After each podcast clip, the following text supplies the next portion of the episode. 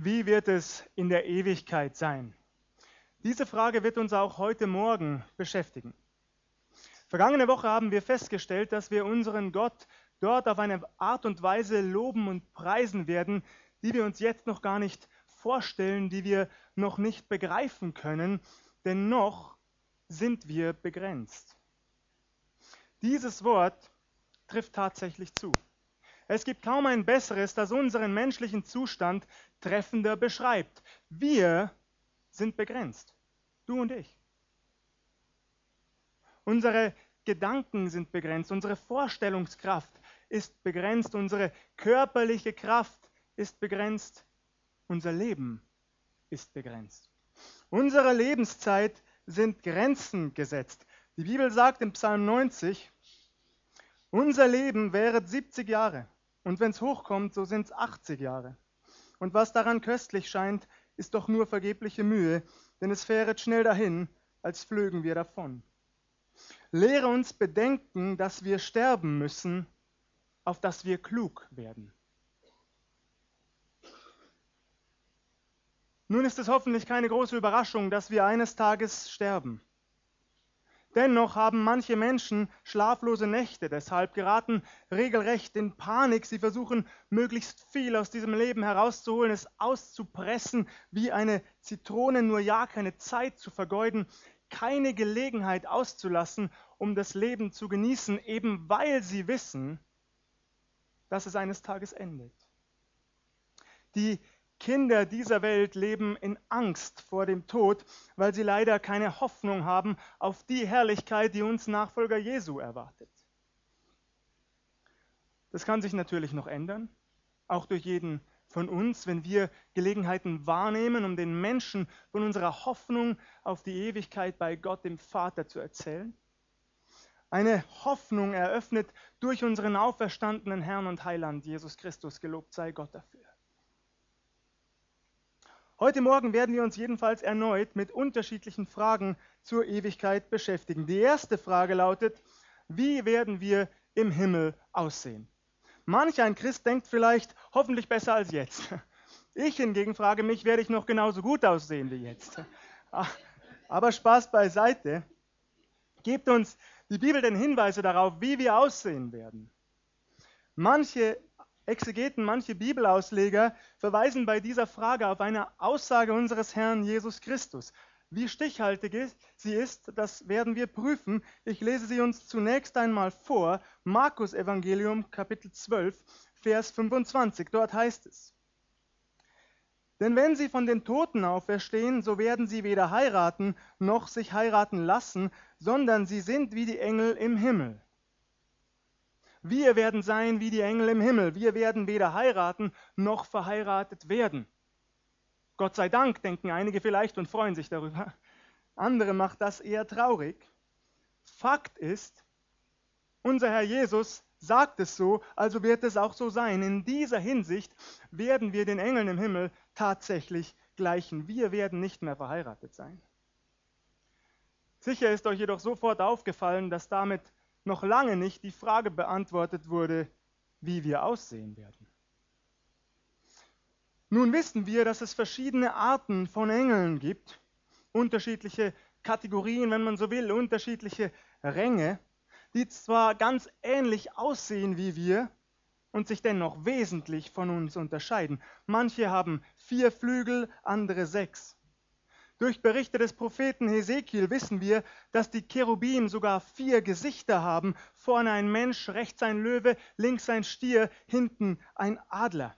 Ihre Füße sehen aus wie die Hufe von Stieren und glänzen wie Bronze, so beschreibt es der Prophet. Diese Beschreibungen sind atemberaubend, sind imposant. Aber ich glaube kaum, dass wir so aussehen werden. Ich denke nicht, dass manche von uns plötzlich Flügel haben werden, mit denen sie ihr Gesicht bedecken, was womöglich sogar besser für sie wird. Bitte entschuldigt, wenn sich einmal ein überflüssiger Witz in meinem Kopf festgesetzt hat, dann drängt er sich immer wieder an die Oberfläche. Nun, ich kann mich irren, aber ich kann mir nicht vorstellen, dass wir aussehen wie die Engel.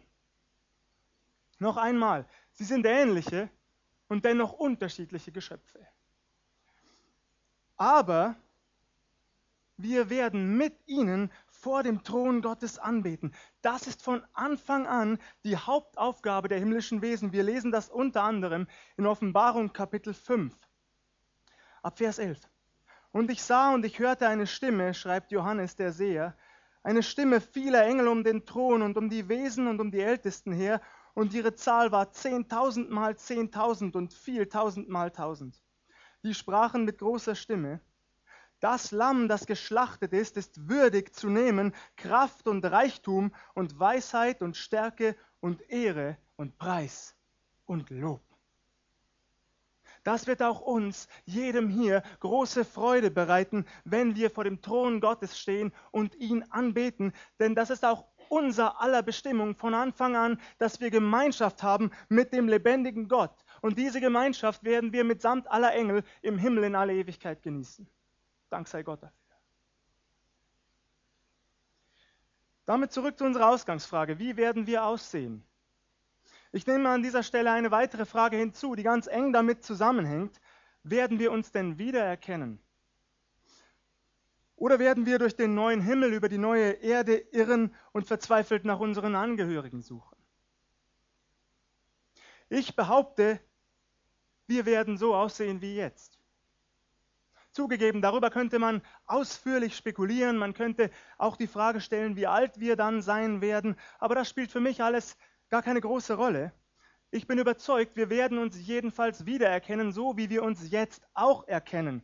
Unser Herr Jesus hat sich Benjamin Klamt vorgestellt und ihn erschaffen, also wird es Benjamin Klamt auch in der Ewigkeit geben. Alles andere würde für mich keinen Sinn machen.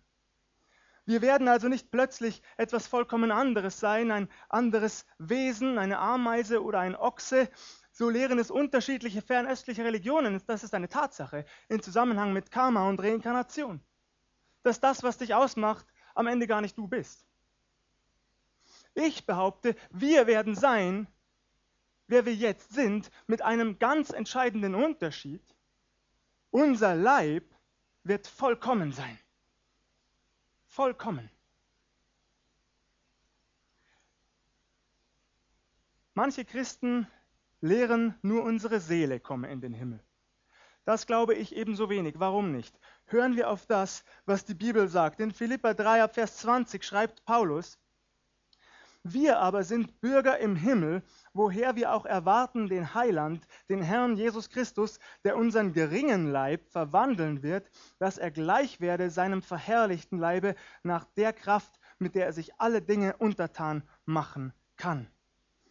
Und im Römerbrief, Kapitel 8, Vers 11 heißt es, wenn aber der Geist dessen, der Jesus von den Toten auferweckt hat, in euch wohnt, so wird er, der Christus von den Toten auferweckt hat, auch eure sterblichen Leiber lebendig machen durch seinen Geist, der in euch wohnt. Es gäbe noch einige weitere Stellen. Mein Hauptaugenmerk möchte ich jetzt allerdings auf einen Abschnitt aus dem ersten Korintherbrief des Paulus legen. Daher lese ich uns zunächst 1. Korinther 15, die Verse 35 bis 41. Es könnte aber jemand fragen, wie werden die Toten auferstehen? Und mit was für einem Leib werden sie kommen? Du Narr, was du säst, wird nicht lebendig, wenn es nicht stirbt. Und was du säst, ist ja nicht der Leib, der werden soll, sondern ein bloßes Korn, sei es von Weizen oder etwas anderem. Gott aber gibt ihm einen Leib, wie er will, einem jeden Samen seinen eigenen Leib. Nicht alles Fleisch ist das gleiche Fleisch, sondern ein anderes Fleisch haben die Menschen, ein anderes das Vieh, ein anderes die Vögel, ein anderes die Fische. Und es gibt himmlische Körper und irdische Körper. Aber eine andere Herrlichkeit haben die himmlischen und eine andere die irdischen. Einen anderen Glanz hat die Sonne, einen anderen Glanz hat der Mond, einen anderen Glanz haben die Sterne. Denn ein Stern unterscheidet sich vom anderen durch seinen Glanz. Sofort fällt auf, der Apostel Paulus ist ein gewissenhafter, sorgfältiger und zugleich äußerst liebevoller Lehrer. Eine wundervolle Kombination, finde ich. Liebe zu Gott und Mensch ist im Predigtdienst oder allgemein im Dienst für unseren Herrn Jesus dringend notwendig, denn ohne die Liebe ist alles nichts. Alles wertlos ohne die Liebe. Zu lieben bedeutet, den Wunsch zu verspüren, dass mein Gegenüber die Wahrheit erkennt, verinnerlicht, sie sich zu Herzen nimmt. Diese Wahrheit zwinge ich ihm natürlich nicht auf. Ich zeige meine Liebe, indem ich auf ihn eingehe, ihn ernst nehme. Seine Fragen, seine Kritik. Zu lieben bedeutet aber ebenso, mögliche Konsequenzen nicht zu verschweigen. Das wäre geradezu lieblos, nicht wahr?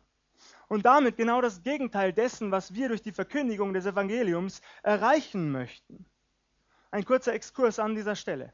Deswegen lasse ich auch das Argument nicht gelten, wer die ewige Trennung von Gott, wer die Hölle predige, der habe aus der Frohbotschaft eine Drohbotschaft gemacht. Ihr Lieben, wenn ich meine kleine Emma darauf hinweise, dass man nicht bei Rot über die Straße läuft, weil es passieren könnte, dass sie von einem Auto angefahren und schwer verletzt wird, unter Umständen sogar stirbt, ist das dann eine Drohung? Ganz im Gegenteil, es ist eine Warnung, die aus Liebe geschieht, mindestens aber eine sachliche Darstellung der möglichen Konsequenzen. Wenn du dies tust, kann jenes passieren. Genauso ist es auch mit der Hölle. Du darfst Jesus ablehnen, wenn du willst, das darfst du ja tun, aber wenn du es tust, dann ist die Konsequenz die ewige Trennung von Gott. Das ist keine Drohung. Das sind die biblischen Fakten. Unser Herr Jesus selbst spricht über die Verlorenheit, er lehrt über die Hölle, er lehrt die ewige Trennung von Gott. Das tut er übrigens nicht, weil er sich diebisch darüber freut, dass Menschen verloren gehen. Das ist nicht der Fall. Sein Wille ist, dass alle Menschen zur Erkenntnis der Wahrheit gelangen. Das ist sein ursprünglicher Wille für die Menschen. Unser Herr Jesus ist kein grausamer, schadenfroher Sadist, der Freude daran hat, dass Menschen in aller Ewigkeit in der Hölle schmoren. So ist es nicht, ganz im Gegenteil. Jesus ist zutiefst traurig über jeden Menschen, der verloren geht.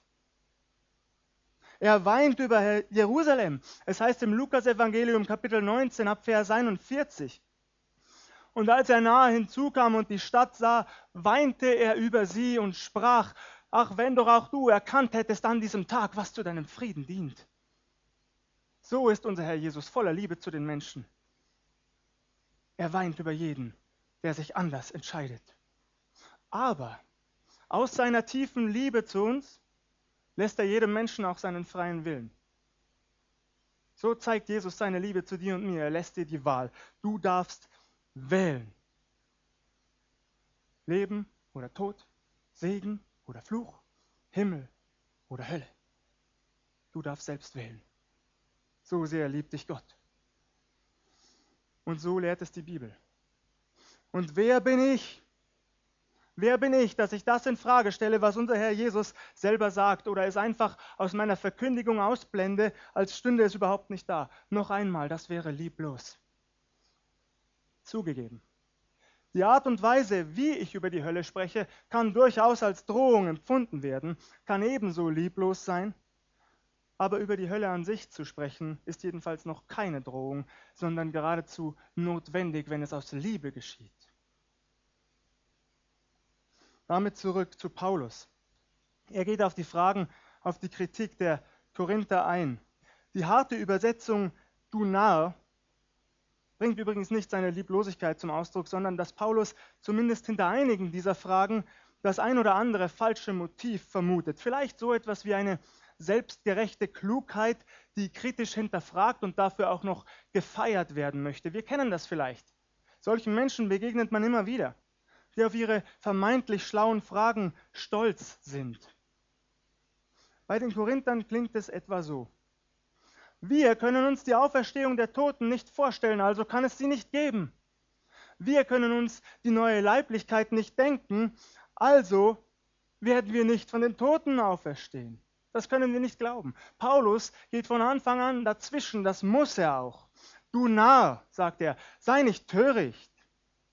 Er greift diese Zweifel auf und beginnt den Korinthern vor Augen zu führen, dass es um uns herum bereits jetzt wundersame Abläufe gibt, die wir nicht bis ins Letzte ergründen können.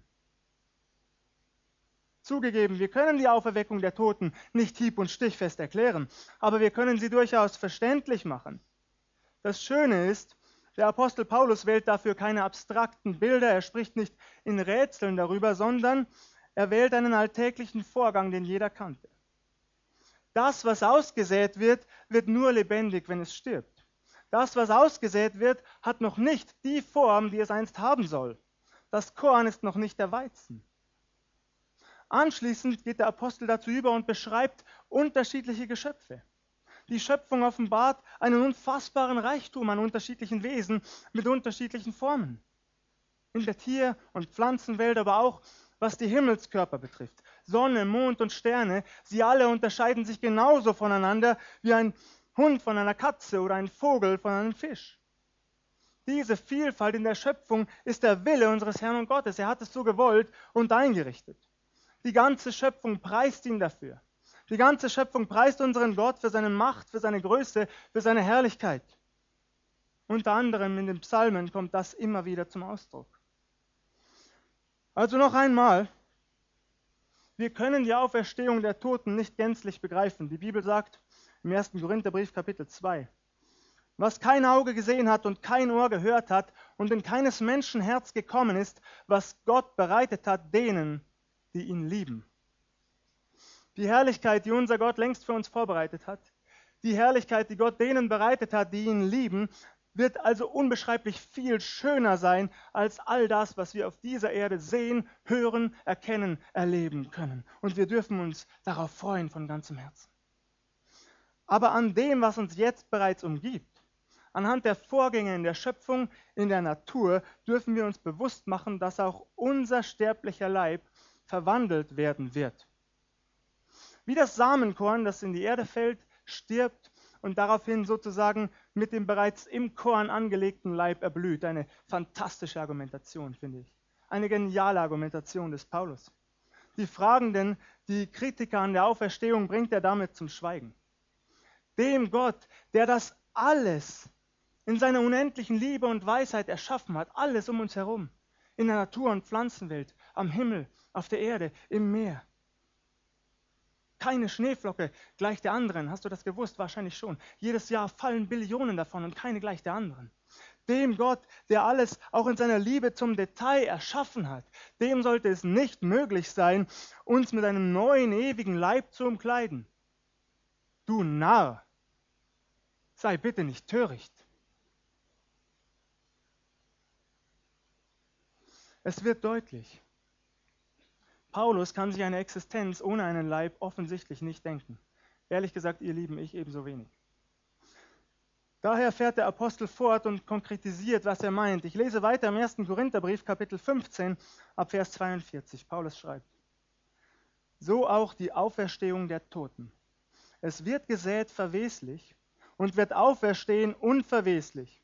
Es wird gesät in Niedrigkeit und wird auferstehen in Herrlichkeit es wird gesät in Schwachheit und wird auferstehen in Kraft. Es wird gesät ein natürlicher Leib und wird auferstehen ein geistlicher Leib. Gibt es einen natürlichen Leib, so gibt es auch einen geistlichen Leib. Wie geschrieben steht, der erste Mensch, Adam, wurde zu einem lebendigen Wesen und der letzte Adam zum Geist, der lebendig macht. Aber nicht der geistliche Leib ist der erste, sondern der natürliche, danach der geistliche. Der erste Mensch ist von der Erde und irdisch. Der zweite Mensch ist vom Himmel. Wie der irdische ist, so sind auch die irdischen. Und wie der himmlische ist, so sind auch die himmlischen. Und wie wir getragen haben das Bild des irdischen, so werden wir auch tragen das Bild des himmlischen. In Vers 44 steht hier im Griechischen als erster Ausdruck Soma Psychikon, der lebendige, sinnliche, seelische Leib auf der einen Seite. Jede Übersetzung trifft zu lebendig, sinnlich, seelisch. Und auf der anderen Seite der Soma Pneumatikon, der geistliche Leib. Solltet ihr bis heute geglaubt haben, Seele und Geist seien ein und dasselbe, dem ist nicht so. Ganz im Gegenteil. Der Apostel Paulus bringt diesen starken und wichtigen Gegensatz hier sehr deutlich zum Ausdruck. Auf der einen Seite der lebendige Körper, ein gefallener Leib, der Vergänglichkeit und dem Tod unterworfen, ein Leib, in dem wir, wenn man so will, auf gewisse Art und Weise gefangen sind mit all seinen sinnlichen Begierden und fleischlichen Sehnsüchten. Nach all dem streben die Menschen hier auf der Erde, um ihre Seele zu befriedigen.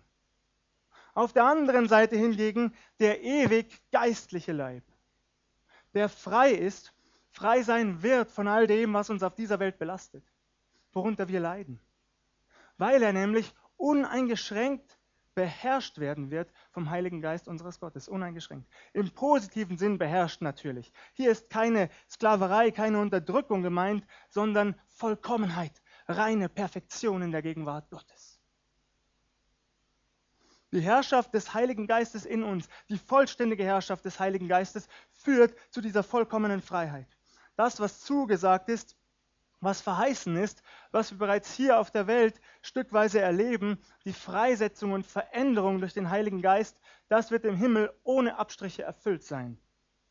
Ein unverweslicher Leib in vollkommener Freiheit, der nicht mehr unter der Schwachheit der Welt leidet oder körperlichen Gebrechen, sondern in Unvergänglichkeit, Herrlichkeit und Kraft existieren wird.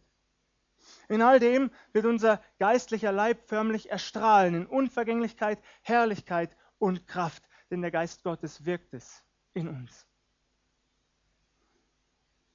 Ich bin überzeugt, wir werden also einen Leib haben.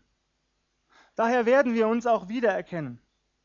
Manch einer ist vielleicht noch nicht gänzlich überzeugt und argumentiert an dieser Stelle, aber die Emmaus-Jünger haben unseren Herrn Jesus auf dem Weg doch auch nicht erkannt in seinem auferstandenen, verherrlichten Leib.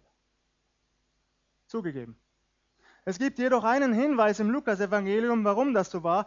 Es heißt in Lukas 24 ab Vers 30, und es geschah, als er mit ihnen zu Tisch saß, nahm er das Brot, dankte, brach's und gab's ihnen.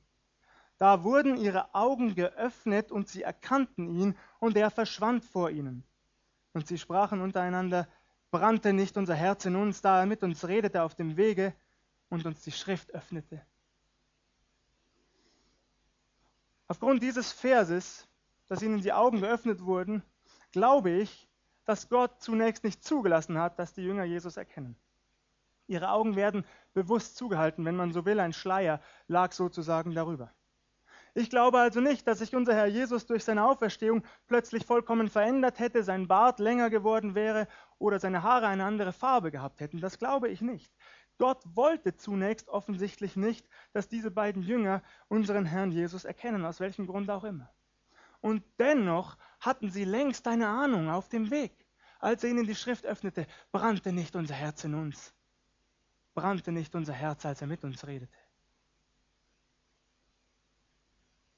Ich fasse zusammen. Wir werden nicht ohne Leib sein im Himmel. Paulus kann sich das nicht vorstellen, denn dazu ist unser Gott viel zu groß und viel zu weise. Ein Gott, der schon hier auf der Erde alles wunderbar geschaffen und allem seinen Platz zugeordnet hat. Unser jetziger Körper wird also ersetzt durch einen besseren, einen vollkommenen, einen geistlichen, einen geistlich gelenkten, wenn man so will. Wir werden beim Treppensteigen nie wieder Atem holen müssen.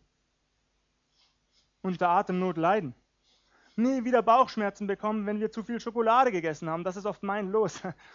Was für banale Beispiele, ich weiß.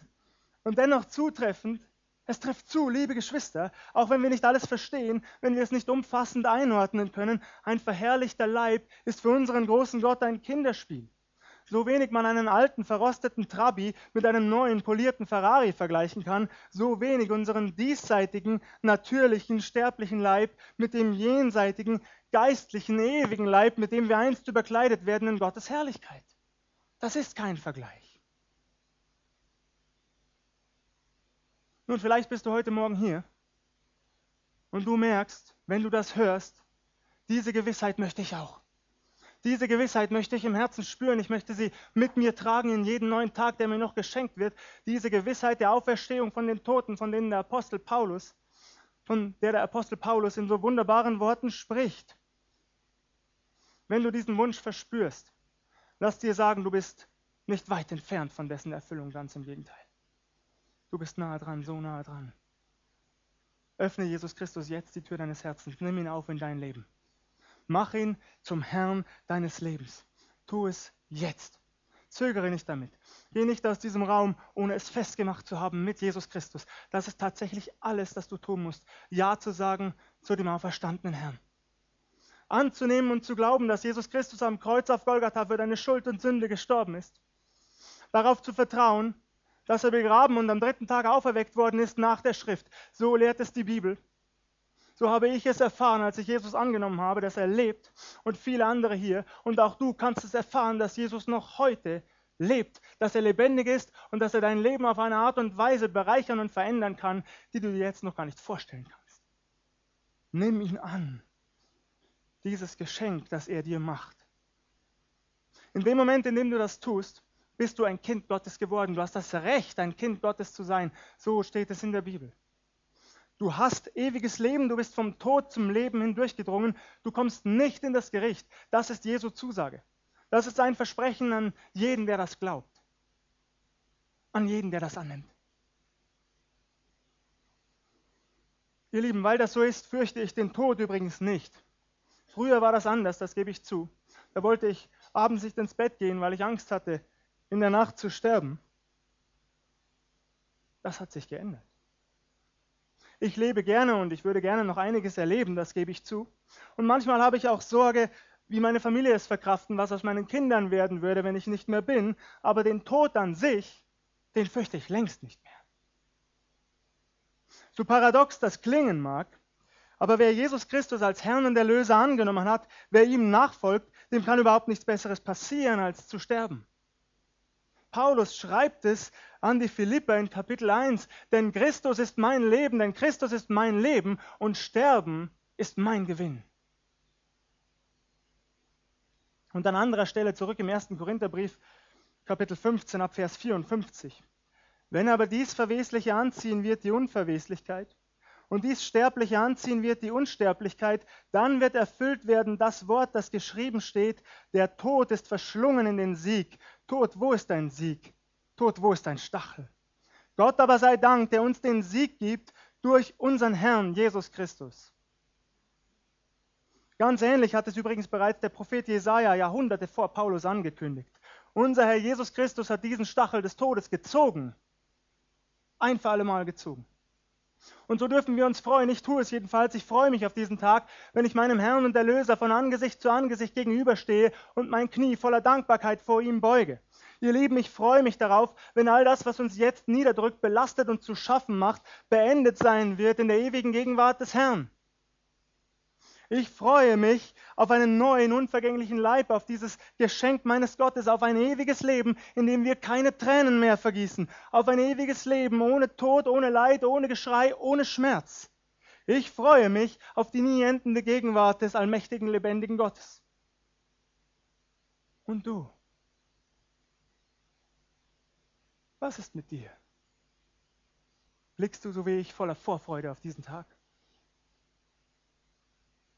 Was ist mit dir? Ich lade dich ein. Ich lade uns alle ein, jeden hier. Tut es ebenfalls. Freut euch mit mir. Erhebt eure Häupter und seht es, dass sich unsere Erlösung naht. Der Tag, an dem unser Herr alle unsere Tränen von unseren Wangen wischen und all dem Leid auf dieser Erde endgültig ein Ende bereiten wird, dieser Tag ist nicht mehr fern. Ganz im Gegenteil, er kommt, ganz gewiss, dieser Tag kommt. Denn unser Gott hält stets sein Wort. Gelobt sei er dafür in alle Ewigkeit. Amen.